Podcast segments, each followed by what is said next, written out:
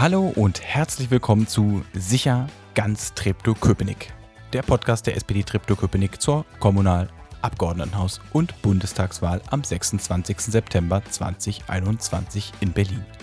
Mein Name ist Paul Bahlmann, ich bin unter anderem Mitglied der SPD-Fraktion Treptow-Köpenick und in diesem Podcast treffe ich ganz viele verschiedene Menschen, die sich aus ganz unterschiedlichen Gründen in der SPD und jeder auf seine oder ihre Weise für den Bezirk einsetzen. In diesem Podcast ist eine Sache sicher, es geht immer um ganz Treptow-Köpenick. Und jetzt ganz viel Spaß mit der Folge. Durch Wissen und ehrliche Arbeit kannst du dir Respekt gewinnen. Und das ist etwas, was mich angetrieben hat. Als du in die BVV gekommen bist, äh, das war 2016 im Nachgang der größeren Migrationsbewegung, wie würdest du darauf blicken jetzt ähm, fünf Jahre zurück? Wie hat sich das entwickelt? Ein Parlament lebt auch davon, dass es die Erfahrenen gibt und auch, dass die Neuen kommen mit Kreativität, mit neuen innovativen Ideen und die gute Mischung macht's. Und ich glaube, was wir sehen, ist, dass junge Menschen trotzdem auch stärker in den Parlamenten repräsentiert sein müssen.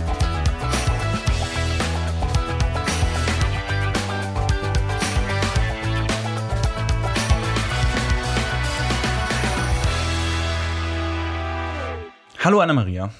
Hallo Paul. Ähm, herzlich willkommen im Podcast oder so. Ähm, bevor ich zu meinen ganzen Fragen komme, du bist Anna-Maria Trasnea. Äh, stell dich mal vor. Hi, ja, danke für die Einladung. Ich freue mich. Und äh, mein Name ist Anna-Maria Tresner. Tresner kommt aus dem Rumänischen und heißt so gut wie Blitzeinschlag, also blitzengagiert, blitzgescheit und blitzschnell.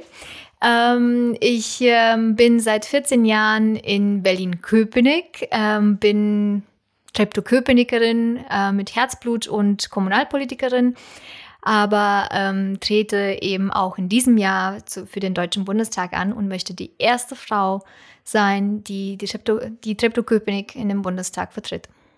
Echt? Es gab noch nie, auch bei anderen Parteien nicht? Nein. Wow, das ist traurig in 30 Jahren. Ähm, wir haben ja schon mal ein ausführliches Podcast-Projekt zusammen gemacht. Ich werde das auch in die Shownotes verlinken lassen, falls die Leute sich da noch mal äh, über dich informieren wollen. Das ist, glaube ich, zwei oder drei Jahre her, wo wir mal ganz lange miteinander gesprochen, über zwei Stunden war das. Ähm, Beim Sortipot. Genau. Und ähm, da haben wir über viele Sachen sehr ausführlich geredet. Eine Sache war, ist mir jetzt auch beim nochmaligen Durchhören und Vorbereitung von dem Podcast nochmal aufgefallen. Du bist 2007 nach Deutschland gekommen. Ja. Ähm, du kamst aus Rumänien, du konntest die Sprache nicht äh, wirklich, das haben wir da auch besprochen. Ähm, und du bist dann aber sofort in die Schule gekommen. Was lernt man daraus, wenn man in eine Schule kommt mit 13 oder 12, die Sprache nicht wirklich kann äh, und dann hier ankommt? Also jetzt aus der Retroperspektive würde ich sagen, wir brauchen auf jeden Fall an allen Schulen multiprofessionelle Teams, die sich eben auch um Kinder mit äh, gesonderten Bedarfen an Betreuung ähm, benötigt werden. Ich habe es gar nicht so verstanden. Ich habe es zu dem Zeitpunkt eher als solches wahrgenommen. Okay, ich habe Grundkenntnisse in der Grammatik. Ähm, vier Monate vorher hatte ich Deutschunterricht ähm, und ähm, muss jetzt einfach ambitioniert genug sein und fleißig und lernen und so weiter, um hier anzukommen. Also es war ein sehr großes Ehrgeiz. Aber es war, es waren auch unheimlich viele Hürden und man lernt schon, dass du so ein bisschen alleine mit dir selbst gelassen bist. Also die, El äh, die ähm, Eltern waren bei mir halt eher wenig ähm, so, dass sie bei Hausaufgaben helfen konnten. Also das heißt, auch zu Hause war ich mit meinem kleinen Wörterbuch und habe versucht, das ähm, die Hausaufgaben zu machen. Und ich glaube, es war eben auch ein Schock für die LehrerInnen vor Ort, ähm, wo die auch eine Umstellung hatten und gucken mussten, wie äh, sie mich sozusagen auch äh, mitnehmen. Und äh, das war ein Prozess, wo wir, glaube ich, auch miteinander gewachsen sind. Ähm, warum seid ihr denn aus Rumänien, also deine Mama mit dir und deiner Schwester aus Rumänien weggegangen? Weil meine Mutter meiner Schwester und mir bessere Chancen auf ein selbstbestimmtes, würdiges, gutes Leben ähm, geben wollte. Und ähm, heute würde man sagen Wirtschaftsflüchtlinge, ähm, kann man sicherlich das so ähm, auch benennen. Aber letztlich geht es darum, die bessere ähm, Zukunftsperspektiven zu haben. Das war der Bewegungsgrund. Du hast das, das, das Wirtschaftsflüchtling-Wort gesagt. Das ist ja, ich meine, wir beide, glaube ich, finden es beide irgendwie doof. Ähm, ja. Aber bewegt dich das besonders, wenn Leute das so sehr abfällig benutzen und auch benutzen, um vermeintlich Kategorisierung, Kategorisierung davor zu nehmen bei Menschen, die zu uns kommen aus der Not, äh, deswegen wegen deiner Erfahrung?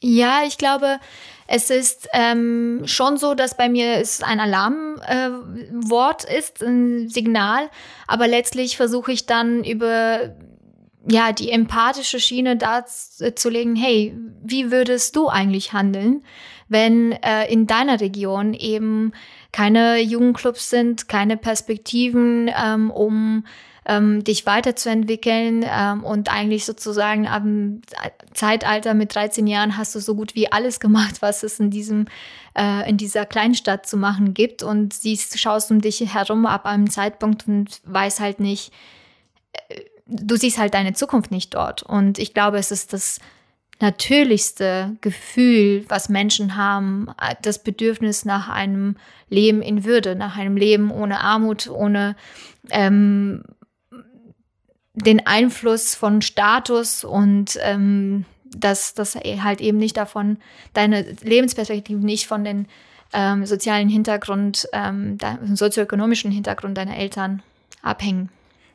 Im anderen Podcast ähm, hast du auch sehr viel darüber, über das Bildungssystem in Rumänien gesprochen, dass man immer so ein bisschen, dass es viel privat, also dass man, wenn man gut sein musste, musste man privat finanzieren und dazu brauchte man privates Geld. Ähm, dann hast du, also wie hat dich das, wie hat dich das geprägt? Oder hast du das wirklich mitbekommen, ähm, dass, dass das für dich äh, deine Chancen als Kind schon äh, verschlechtert oder von anderen verbessert? Ja, ich habe es von der ersten Klasse angemerkt. Meine Eltern waren all, ähm, hatten eben nicht so viele Mittel ähm, und waren kurz davor auszuwandern, beide. Und äh, letztlich ähm, war schon das Erste, was meiner Mutter angesagt worden ist von der Grundschullehrerin zu dem Zeitpunkt, naja, jetzt wandern Sie ja aus, da können Sie sich auch mal überlegen, wie Sie halt hier durch besondere Geschenke oder Gefälligkeiten sozusagen dazu beitragen, dass Ihr Kind Erfolg in der Schule hat. Und wenn Sie, äh, man so eine klare Ansage bekommt, man muss sagen, also sicherlich ist das jetzt anders. Es ist 27 Jahre, ähm, seit, also ich bin 27 Jahre alt, also etwa, was sind das, 15, 17 Jahre, noch mehr, 18 Jahre. Ähm, wo, wo vielleicht das passiert ist. Und ähm, Rumänien wandelt sich ja halt eben auch, aber zu dem Zeitpunkt war es eben in einer provinziellen Gegend, in einer relativ großen Kleinstadt, die zehnte Kleinstadt in Rumänien. Ähm, ist es dann schon so, dass du merkst, es zählt nicht dein Wissen, es zählen nicht deine Talente, weil wenn du nicht gesehen wirst, dann wirst du halt eben nicht gesehen und dann wird dir dein als Kind den, das, den Eindruck äh, gegeben, du bist dumm und du kannst das nicht. Und dieses Gefühl hatte ich auch schon von der Anfang an in der ersten Klasse, ähm, bis dann letztlich aber meine Mutter sich dagegen gewehrt hat und gesagt, okay, dann wollen wir das mal sehen, was das heißt. Ich äh, werde nicht irgendwie Geld und Mittel investieren, um ähm, ihnen Geschenke zu machen, aber darin meiner Tochter sozusagen nochmal durch Privatunterricht zu verhelfen, quasi zu einer Bildung zu verhelfen, die sie nicht in der Lage sind, in einem gleichberechtigten Maße umzusetzen. Du hast mir auch mal erzählt, dass es für dich dann aber ziemlich schwierig war, persönlich anzukommen äh, in, in, Deutschland. Natürlich, wenn man Sprache nicht spricht, wenn man äh, irgendwie total neu ist und nichts auskennt, kann sich ja jeder denken, dass das so ist. Ähm, aber dieses, dieses Gefühl, was man sehr früh lernt, dass man, dass es irgendwie nicht ausreicht, was man macht und dass es irgendwie ungerecht ist, dass man machen kann, was man will und dass man dann doof ist, ähm, ist ja auch was, was vielleicht dann auch bleibt, oder? Also bleibt mhm. davon was übrig seitdem? Und ja. auch über die Phase, die du in Berlin hast, weil es ja auch oft so ist, wenn Leute die Sprache nicht kennen, dann sagt man auch mal, die sind doof, obwohl das natürlich Quatsch ist. ähm, bleibt das übrig? Prägt dich das? Ja, natürlich. Also es ist dieses Gefühl von doppelt so viel sich vorbereiten zu müssen, dieses Gefühl von ähm, keine Fehler sich erlauben zu können, weil sonst geht es sozusagen schon an der Gesamtbewertung deiner Person. Das bleibt bis heute. Es ist natürlich, du lernst äh, mit den Jahren anders damit umzugehen. Und ähm, das war auch ähm, eher das Phänomen, was sich bei mir entwickelt hatte, dass es mein Ehrgeiz befeuert hat. Mein Ehrgeiz zu zeigen, durch Wissen und ehrliche Arbeit kannst du dir Respekt gewinnen. Und das ist etwas, was mich angetrieben hat. Du hast in deiner Kandidaturrede beim Landesparteitag der SPD oder Landesvertreterversammlung der SPD ähm, einen, glaube ich, ganz zum Anfang in der Rede einen ziemlich krassen Satz gesagt und der war grob äh, gesagt, war das äh, hungrig ins Bett zu gehen ist äh, nicht Würde. Ja. Ähm, ich fand den extrem stark und ich glaube auch viele andere Leute auch. Ähm, wie, wie, also was, was steckt dahinter? Welche Erfahrung steckt dahinter? Es steckt die Erfahrung dahinter, dass eben meine Eltern keinen leichten Start hatten äh, ins Leben. Die sind sehr jung Eltern geworden. Mein Papa war in der Armee, als ich auf der Welt äh, gekommen bin. Meine Mama war dann alleine zu Hause mit mir und ähm, sie hat eben oft ähm, geguckt, ähm, wir haben kaum was zu essen da, wir haben irgendwie Bananen und Kartoffeln, also hat sie geguckt, ob ich als erstes die Banane esse als Baby. Und dann hat sie entschieden, ob sie eben diese dann auch isst. Ähm, so. Und ähm, das war halt äh, in den ersten Jahren meiner, meines Lebens das äh, wohl sehr hart für meine Eltern. Und ähm, trotzdem rechne ich ihnen halt sehr hoch an, dass sie mich das haben nie spüren lassen und versucht sozusagen dass, ähm, dass ja ich und meine Schwester dann später sozusagen ein trotzdem nicht hungrig ins Bett gehen müssen, aber gleichzeitig das, den Mangel trotzdem da zu sehen, das ist etwas, was ähm, einfach das sehr geprägt hat, weil wir eben darum gerungen haben, ähm, ein würdevolle Leben, würdevolles Leben zu haben. Bevor wir zu deiner Kandidatur für den Deutschen Bundestag kommen, Du hast jetzt fünf Jahre in der Bezirksverordnetenversammlung von Treptow-Köpenick. Äh, ja. wir beide sind gemeinsam äh, reingewählt worden im September 16. Meine Güte. Ähm, wie würdest du die fünf Jahre beschreiben? Was, wie ist Kommunalpolitik so? Was hat das vielleicht auch mit dir gemacht? Kommunalpolitik ist unheimlich spannend. Es ist die Brücke zu den Menschen. Es, wir sind am nächsten dran und können sozusagen den Puls vor Ort spüren was, wir sind nicht so weit weg äh, entfernt, daher sehen wir, ähm, was äh, es braucht. Sind zu wenig Kita-Plätze vor Ort? Wie wirkt sich das aus auf die Familien? Ähm, wie sind ähm, nun die ähm, Angebote für Seniorinnen, Mehrgenerationshäuser vor Ort ausgebaut? Was macht es mit der demokratischen Kultur vor Ort ähm, und äh, wie, wirkt sich, wie wirken sich äh, rechtsextremistische, rassistische Vorfälle aus auf die Stimmung im Kiez, im Bezirk. Und ähm, ich glaube, Kommunalpolitik ist äh, eine unheimlich gute Schule, das Eins-mal-Eins der Politik zu lernen von der Pike auf. Und ähm, ja, ich glaube, was mir das beigebracht hat oder wie es mich geprägt hat, dass ähm, es Spaß macht, mit den Menschen vor Ort Dinge anzugehen, auch am Ball zu bleiben, das zu begleiten. Und ja, manchmal ist es langatmig, atmig, aber es lohnt sich, ähm, wenn man dann auch die Erfolge sozusagen sehen kann. Und das, äh, das regt einfach an, weiterzumachen. Du bist sicherlich eine der fleißigsten Bezirksverordneten bei uns in äh, Treptow-Köpenick. Äh, das kann man, glaube ich, so sagen. Und dieses, ähm, man muss immer gut vorbereitet sein, das äh, ist eine Sache, die ich auf jeden Fall immer mit dir verbinde. Und das, ähm, wir haben ja gerade darüber geredet, wo es herkommen kann. Es ist immer noch so. Ähm, was sind deine größten Erfolge, wo du sagst, da bin ich stolz drauf ähm, in, der, in den fünf Jahren? Ich bin stolz darauf, dass es uns gelungen ist, auch unsere Fraktion als auch die Mehrheit der BVV zu überzeugen, dass Frauenthemen auch Gesellschaftsthemen sind.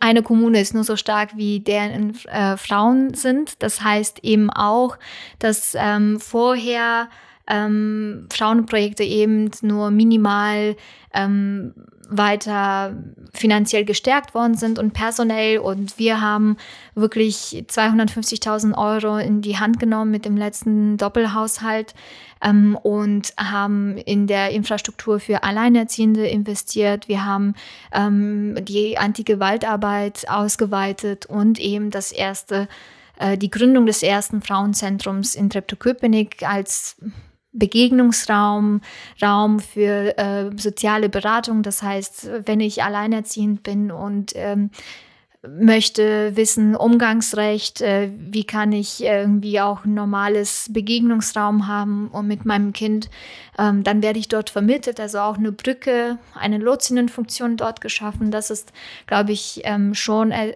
das ist etwas, worauf ich sehr stolz bin und ähm, sehr froh bin, dass es gelungen ist, hier die Mehrheiten dafür zu besorgen. Und ein weiterer Punkt ähm, ist eben auch die Verstetigung ähm, für Wohnraumberatung für geflüchtete Menschen, die mir auch sehr wichtig war und ähm, eben auch in dem Bereich unbegleiteten minderjährigen Geflüchteten für ähm, kurze Arbeitswege zwischen, manchmal sind auch so, solche Sachen, dass das Jobcenter und äh, das Jugendamt vor Ort eigentlich nicht die rechtlichen Rahmen vollkommen ausschöpfen, um Jugendhilfen länger zu verlängern. Und manchmal ist es auch so eine kleine Sache, dass man sozusagen einen runden Tisch aufmacht äh, und regelmäßig die Akteurinnen an dem Tisch bittet, um sozusagen hier die Arbeitswege kürzer zu machen und für bessere Entscheidungen und ähm, Prozesse zu, zu sorgen. Und ähm, ja, ich glaube, das ist etwas, ähm, was sehr wichtig ist. Und darüber hinaus Jugendbeteiligung ist mir ein wichtiges Thema und es ist uns gelungen, auch ähm, hier Perspektiven zu bieten. Im Rahmen des Jugendfördergesetzes wurde ein Kinder- und Jugendbeteiligungsbüro ähm, errichtet und gleichzeitig das an einem Ort, dem Mellow Park, wo wir auch ähm, daran arbeiten seit vielen Jahren, dass dort Kinder und Jugendliche beteiligt werden. Ähm, deshalb ähm, ist es auch gelungen, ein, eine Förderung von Demokratieleben zu bekommen, damit dieses Areal stadtentwicklungspolitisch auch mit den Kindern vor Ort weiterentwickelt wird. Um das und das alles, um eine BMX-Bundes- und Landesstützpunkt zu errichten. Und da haben wir auch mit Kommune, Land und Bund zusammengearbeitet und soll dort dem, ähm, die Skateranlagen sollen eben auch eine BMX CO2-neutrale Halle bekommen. Und das ist ein Projekt von etwa 8 Millionen Euro. Darauf bin ich sichtlich stolz und ähm, es ist etwas, was wir angestoßen haben, diese Legislaturperiode weiter sicherlich begleiten werden müssen. Aber es zeigt, dass es, man eben der, in der Kommunalpolitik doch auch ganz schön viel bewegen kann. Als wir in die BVV gekommen sind, als du in die BVV gekommen bist, äh, das war 2016 im Nachgang der größeren Migrationsbewegung. Äh, da gab es ja viele Themen zum Thema oder, oder, viele Diskussionen zum Thema Integration. Du hast es gerade schon mal kurz angesprochen. Äh, wie würdest du darauf blicken jetzt ähm, fünf Jahre zurück? Wie hat sich das entwickelt? Ähm, was sind Erfolge, was sind vielleicht auch Misserfolge? Wo muss man noch arbeiten? Wie würdest du das beschreiben? Was brauchst du da noch? Mhm. Kurz äh, vor den Wahlen 2016 ähm, wurde 2013 das erste Containerdorf in Berlin, in Köpenick, in unserem Bezirk, deutschlandweit eröffnet. Und das ähm, hat massive Demonstrationen, auch äh, sehr viel unterwandert und organisiert von NPD-Anhängern und ähm, fraktionären Mitgliedern etc. Ähm, und es war erstmal sozusagen eine Aufruhr, ähm, wo versucht wurde, Hass zu verbreiten und Menschen gegeneinander auszuspielen. Und ähm, ich glaube, dass ähm, die Gegenreaktion darauf war eine sehr starke Zivilgesellschaft, ähm, die eben für das Miteinander sich vor Ort engagiert hat, für Respekt, für Toleranz, für Vielfalt.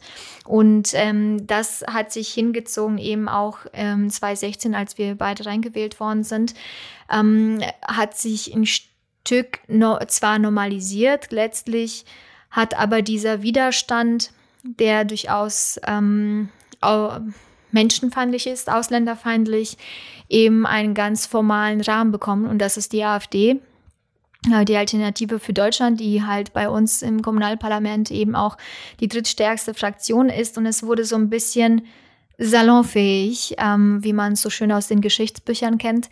Ähm, und das hat sich durchgezogen, auch in dem Integrationsausschuss, auch in der BVV hatten wir oft ähm, auch sogenannte Demos gegen Einrichtungen in Altklinike, ähm, die dann mit Bannern in der BVV gekommen sind und die Menschen Angst haben vor was ist das, Durchmischung, ähm, aber vielleicht auch irgendwie eine Abwertung ihres Gebiets irgendwie sehen würden, weil ihr ein Familienhäuschen dann sozusagen nicht mehr so rein idyllisch in, in ihren Augen ist, sondern eben ein paar Straßen weiter eben auch mobile ähm, Unterkünfte sind für geflüchtete Menschen. Und ich glaube, das Thema ist absolut nicht weg. Es ist präsent. Ähm, es hat aber einen gewissen Grad einer Normalisierung stattgefunden, weil sie, äh, auch Ehrenamtsstrukturen gestärkt worden sind. Menschen, ähm, zum Beispiel auch die Alfred-Rand-Straße Unterkunft, äh, wurde ja viele Jahre vom Internationalen Bund, also ähm, wir sprechen ja von dem Containerdorf, wurde sozusagen zu einem offenen Containerdorf für die Nachbarschaft, wo die Menschen auch äh, sich einander begegnet sind. Ich glaube, was bis heute trotzdem bleibt, ähm, ist, dass wir auch an die Zukunftsperspektiven der Menschen arbeiten müssen. Das heißt, wie schaffen wir es, dass sie nicht in den Unterkünften verharren müssen, weil sie keinen Zugang zum Wohnungsmarkt haben. Wir brauchen, äh, wir haben durchaus Modellprojekte wie äh, in Friedrichshagen mit der DGWO, wo 10 Prozent der sozialen Wohnungen vorbehalt, äh, vorbehalten werden für Menschen mit Fluchthintergrund. Ähm, und das ist auch gut so, ähm, weil es eben auf dem Wohnungsmarkt auch Alltagsrassismus gibt und es gibt auch eben ähm, die Situation, dass ähm, Menschen mit Migrationshintergrund, mit Fluchthintergrund eher es schwieriger haben, eingeladen werden, zu werden und aufgenommen zu werden. Ähm, und das müssen wir angehen. Ähm, wir müssen angehen, wie wir Ausbildungsplätze für Kinder und Jugendliche mit Fluchthintergrund ähm, niedrigschwelliger gestalten. Ich glaube, wir müssen auch schauen, wie wir noch stärker zu dezentralen ähm, Angebote dann eben für diese Menschen kommen und die Öffnung von Kitas, interkulturelle Öffnung von Schulen in dem Bereich, um auch bei den Willkommensklassen zum Beispiel für stärkere Kompetenzen ähm, zu sorgen, auch bei, den, bei der Lehrerinnenschaft, ähm, damit diese Kinder bestmöglich unterstützt werden können. Jetzt warst du fünf Jahre in der BVV, na, erfolgreich? Warum willst du jetzt im Bundestag? Weil ich die erste Frau sein möchte, die Treptow-Köpenick vertritt, weil ich möchte, dass wir diese Themen ähm, auch auf der politischen Agenda am Bund setzen. Ähm, man kann nicht alles auf der kommunalen Ebene schaffen, das weißt du ja auch, ähm, gerade auch in, in, in, deinem Bereich. Ähm, Soziales und Haushalt äh, und Personalentwicklung etc. Vieles hängt eben vom Land, vom Bund ab und ja, Demokratieförderung auf Bundesebene heißt dann, äh, heißt konkret in der Kommune Partnerschaften für Demokratie. Auf Bundesebene heißt, diese Partnerschaften für Demokratie zu verstetigen durch ein Demokratiefördergesetz. Häusliche Gewalt in der Kommune oder das Netzwerk für Alleinerziehende Angebote für Frauen zu stärken, heißt auf der politischen Ebene eben zu schauen, dass wir das Programm zur Sanierung von Frauenhäusern, zu Ausbau von äh, Angebote für Frauen ähm, so finanziell stärken, dass Kommunen wirklich auch in der Fläche gehen können. Wie in Treptow-Köpenick, wo wir auch das Thema haben. Eine Frau aus Müggelheim wird nicht nach Treptow fahren, um ein Angebot wahrzunehmen. Sie braucht etwas Näheres, weil eben dazwischen ähm, du mit ähm, öffentlichem Verkehr 15 Minuten fahren kannst. Das ist so, als würdest du mit dem S-Bahn am anderen Ende Berlins fahren. Aber das kann alles innerhalb Treptow-Köpenick's passieren. Ähm, und ähm, Kinderrecht stärken heißt in der Kommune eben ähm, Jugendarbeit ähm, finanziell zu unterstützen. Aber die Probleme bleiben ja trotzdem, wenn es darum geht, Teilhabe von Kindern und Jugendlichen umzusetzen. Auf Bundesebene heißt es eben Wahlrecht ab 16, heißt Jugendarbeit ähm, so ausbauen, dass ähm, die Jugendfreizeiteinrichtungen saniert werden, dass ähm, die Arbeit von, von ähm, den Sozialarbeiterinnen vor Ort ähm, eben gewertschätzt wird und die Mittel dafür stärker fließen. Und für Familien heißt es ganz konkret, wenn ich das Familiencafé dort vor Ort habe und irgendwie die Lebenswelt der Familie berücksichtige, heißt es eben im Bund, das auch immer zu berücksichtigen bei den Maßnahmen, die wir haben. Sehen wir gerade in dem Corona-Krisenmanagement, wie das, wie das ist, dass wir eben ähm, mehr Kinderkrankentage benötigen, mehr Flexibilität, ähm, damit Eltern Zeit für ihre ähm, Kinder haben. Und deshalb, haben wir beispielsweise das Vier-Zeiten-Modell, ähm, Vier-Säulen-Modell bei der SPD im Zukunftsprogramm, wo es darum geht, kann ähm, ein Elternteil äh, durch die Schwangerschaft und die Geburt des Kindes kurzfristig die Zeit nehmen, um ähm, mit dem Kind davor zu sein. Ähm, und dann kann ich mir Zeit nehmen während der Schule, ähm, um äh, mit dem Kind da, mich da zu kümmern und so weiter. Bevor ich zu den ganzen spannenden Inhalten komme, noch eine Frage. Wenn du in den Bundestag gewählt wirst, dann wirst du wahrscheinlich einer der Jüngsten da sein. Ja. Ziemlich sicher sogar.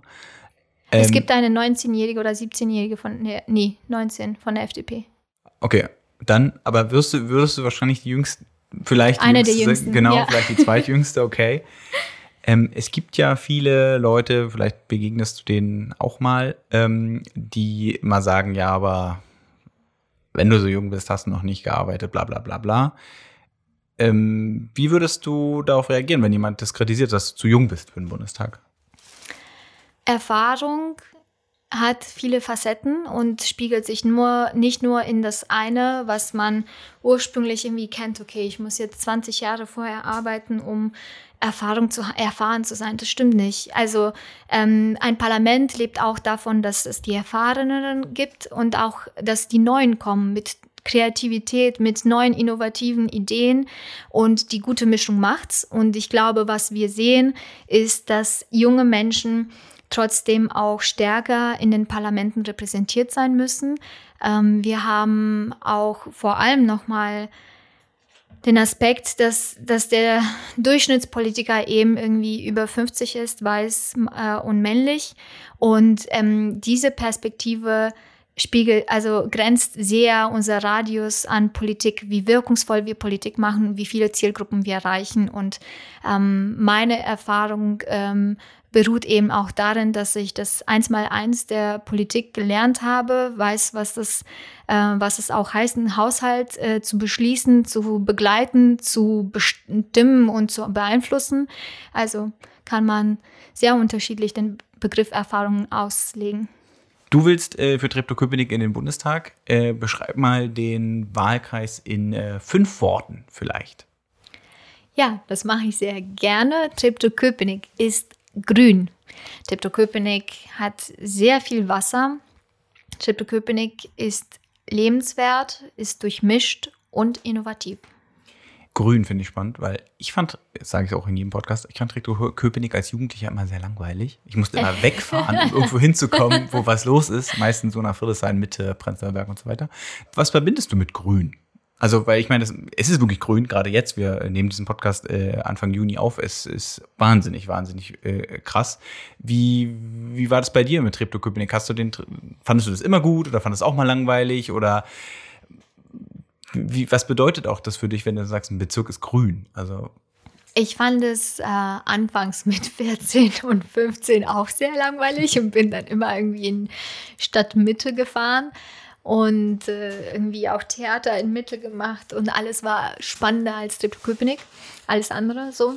Aber mit der Zeit habe ich, ähm, ich glaube, so richtig wertgeschätzt habe ich es angefangen, ähm, also äh, habe ich angefangen, es wertzuschätzen, als ich in Salamanca mein Erasmus-Semester gemacht habe und in einer wunderschönen Weltkulturerbestadt gelebt habe, wo aber alles aus Sandstein ist und du kaum einen Baum findest in der Stadt. Und ähm, ich habe es richtig gemerkt, wie mich das psychisch und gesundheitlich irgendwie beeinflusst hat. Also ähm, habe dann ein halbes Jahr dort gelebt und habe gemerkt, wenn du den ganzen Tag nur Stein siehst und irgendwie kein Grün, keine Natur, ähm, macht das schon etwas sehr, also macht, beeinflusst es deine Lebensqualität. Und dann bin ich nach Treptow-Köpenick gegangen und habe gesehen, wow, wir haben hier auch richtig schönes Wasser und der Mügelsee, entlang des Mügelsee kann ich stundenlang spazieren gehen und einfach das im Alltag zu haben, überall wo du bist.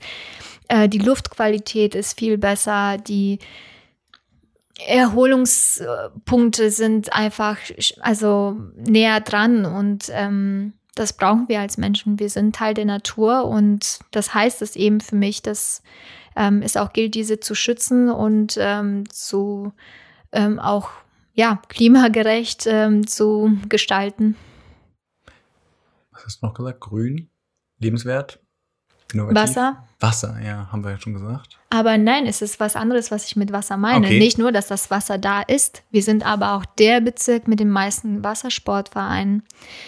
Äh, mit ähm, den WassersportlerInnen. Wir haben eine lange Tradition, auch auf, in Grünau auf der Regatta-Tribüne hat auch 1936 äh, die Olympischen Spiele dort äh, eben auch in dem Bereich stattgefunden und wir haben eine unheimliche Landschaft an Vereine, die sich engagieren, Spitzensportlerinnen hier machen und das ist einfach auch unheimlich wichtig für die Perspektiven auch von Kindern und Jugendlichen in Treptow-Köpenick. Und der äh, letzte Begriff noch war innovativ. Äh, du hast es auch als einer deiner Schwerpunkte ähm, gesetzt. Ähm, warum? Was, was bedeutet Wirtschaft und Innovation für dich? Und äh, vor allen Dingen mit Blick auf den Wahlkreis, aber gerne auch äh, jetzt mal, du jetzt ja im Bundestag, auch über den Wahlkreis hinaus. Innovationspolitik und Wirtschaftspolitik ist tatsächlich auch eins meiner Schwerpunkte in Treptow-Köpenick, weil wir tatsächlich auch das Potenzial haben, dass ähm, nächste wirtschaftliche Motor der Region Berlin-Brandenburg zu werden. Wir haben zwei Zukunftsorte in Treptow-Köpenick. Das ist zum einen der Wirtschafts- und Technikpark äh, Vista in Adlershof, heute eher bekannt als Adlershof. Ähm, tatsächlich als Label. Ähm, die Lokalos sagen eher, kennen es immer noch als Vista, aber dort sind über 1200 Unternehmen angesiedelt ähm, wo auch wirklich in der Robotik, in der Energie, Lasertechnik ähm, weltmarktführende Produkte entwickelt worden sind in den letzten 30 Jahren ähm, und äh, viel Innovation findet. Das Besondere daran ist eben, dass auch eine Vernetzung stattfindet mit äh, der Forschung, mit der Humboldt-Universität in Schöneweide, eben mit der HTW, Hochschule für Technik und Wirtschaft, wo wir explizit anwendungsbasierte Forschung fördern. Das heißt, die Studierenden ähm, treten auch schon viel öfters in Kontakt mit Unternehmen, mit potenziellen Arbeitgebern, aber es gibt sozusagen gleich Aufträge, ähm, eben Produkte zu entwickeln. Und das ist ganz spannend. Das sehe ich ganz ähm, aktuell jetzt auch ähm, bei meiner Schwester. Sie studiert ja BWL an der HTW. Und das, was ich im Studium gemacht habe, ist was ganz anderes als das, was sie macht. Sie muss Homepage entwickeln. Sie muss sich eine ähm, Homepage-Optimierung ähm, oder ein Produkt ähm, Idee entwickeln, wie sie sozusagen, womit sie einen neuen Startup gründen könnten. Und das ist etwas, wo der Forschergeist und der innovative Geist in Treptow-Köpenick gefördert wird und das auch eben sehr viele Früchte tragen kann. Und ähm, dazu muss man wissen, die Innovationspolitik in Berlin ähm, sieht eben auch diese Zukunftsorte vor, wo an der Zukunft schon heute geforscht wird und ausprobiert wird. Und ähm, wir wollen ja eben auch Startup-Metropole Europas werden. Das, wir sind da auf einem wirklich sehr guten Weg in Berlin. Wir sind das Silicon Valley ähm, hier. Aber ähm, von insgesamt 1700 Unternehmen sind alleine schon 1200 Unternehmen in Treptow-Köpenick. Wir haben den Flughafen endlich, der eröffnet hat ähm, und dadurch wird eben auch eine neue Sogwirkung entstehen, wo viel, viel mehr Unternehmen dorthin ziehen werden. Und wir haben auch die Ansiedlung von Tesla in Grünheide. Das heißt, wir haben jetzt ein Dreieck vor den Toren Berlins, vor den tollen Toren Treptow-Köpenick im Südosten, wo wir eben Innovationskorridore entwickeln müssen, um zu gucken, wie wir Synergien schaffen und wie wir tatsächlich noch mehr kluge Köpfe hier zu uns einladen, hier ihre Produkte umzusetzen. Als alter Schöne Weider, Oberschöne Weider, äh, würde ich jetzt mal die ketzerische Frage stellen, äh, was bringt es mir denn, wenn ich da wohne schon und meinen Job ganz woanders habe, dass Treptow-Köpenick jetzt so ein ich sag mal, Wirtschafts- und Innovationspowerhouse wird? Es bringt ähm, den Leuten was, die auch eine Ausbildung in dem Bereich machen können, äh, machen wollen, auch ein Studium in dem Bereich, also so gute Arbeitsplätze, gute Zukunftsperspektiven vor Ort in Treptow-Köpenick, ähm, kann eben auch für den Neffen oder für die Nichte irgendwie auch gut sein. Und daran hat man vielleicht auch ein Interesse oder die eigenen Kinder oder wenn ich keine Kinder habe, dann eben irgendwelche Freunde. So. Ähm, es aber auch direkt, wenn du in einem anderen Bereich eben tätig bist, bringt es dir was, dass die, dass das Wohnumfeld aufgewertet ist, dass mit äh, Ansiedlung von Unternehmen kommt auch die bessere Infrastruktur. Äh, das heißt, äh, wir. Endlich Glasfaser. endlich Glasfaser, aber endlich vielleicht auch. Ähm, grüne Mobilität, Tram, äh, Straßenbahnverlängerung, bessere Ansiedlung. Ähm, und wir müssen halt aber natürlich auch gucken, dass der ganze Lieferverkehr und so weiter nicht die Kieze dann belastet. Das ist auch eine Steuerungssache von Politik und Verwaltung, damit eben nicht nur sozusagen ähm, alles vom Lebensmittelpunkt der, der Wirtschaft betrachtet wird. Wir mit Blick auf die Zeit äh, kommen zum Ende. Ich habe noch meine obligatorische Abschlussfrage. Wenn du Königin von Berlin, äh, Deutschland oder Treptow-Köpenick wärst, keine Ahnung, äh, kannst du dir aussuchen. Äh, was wäre das eine Thema, Projekt, wie auch immer, was du angehen würdest? Und wie? Also, oder was du ja, verändern das ist würdest. So. Eine super tolle Frage, die halt eben auch die Qual der Wahl ist.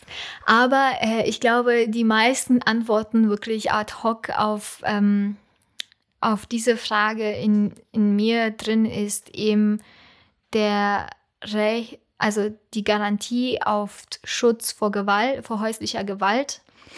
Und all, also nun haben wir jetzt über die umfangreichen Themen gesprochen. Alles ist wichtig.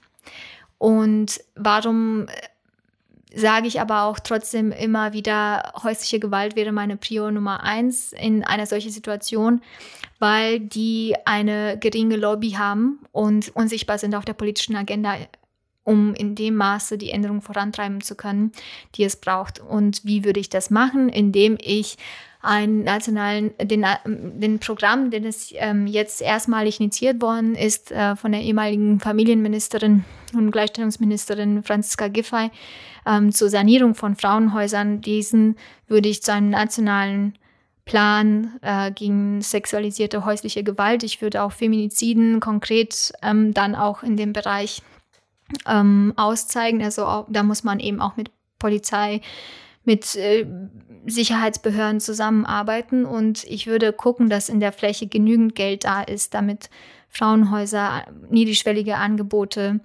ähm, dann in dem Bereich tatsächlich ausgebaut werden. Ernstes Thema. Danke für die Antwort. Danke für das Gespräch. Ich würde dir jetzt das Schlusswort überlassen äh, zu einer kämpferischen vierstündigen Rede darüber, warum die Leute dich wählen sollen. Ähm, nein, aber ich danke, äh, bedanke mich und äh, du hast das Schlusswort natürlich. Ich bedanke mich auch und äh, vielen Dank für die sehr guten Fragen. Warum lohnt es sich, wählen zu gehen? Wir haben das Superwahljahr 2021 und wir stehen an einem Scheideweg. Ähm, es ist tatsächlich so, dass was wir in diesem neuen Jahrzehnt 2020 bis 2030 machen, auch äh, darüber hinaus Folgen haben wird. Wir haben ähm, nach wie vor die Corona-Krise, wir haben aber auch die Klimakrise und wir haben so viele ähm, Sachen, die wir anpacken müssen. Wir haben gelernt, dass Familien im Lebensmittel, also im in Fokus bleiben müssen, wenn wir politische Entscheidungen treffen und dass wir unser System erweitern müssen. Wir haben gelernt, dass Repräsentanz von jungen Menschen, von Frauen, von Migrantinnen auch in der Politik notwendig sind, ähm, um tatsächlich auch bessere Politik zu machen, die wirksam ist und eine Politik für möglichst viele Menschen ist. Und ein Leben in Würde kann eben auch nur damit gehen, wenn wir ähm, für sozialen Ausgleich sorgen bei allen Entwicklungen.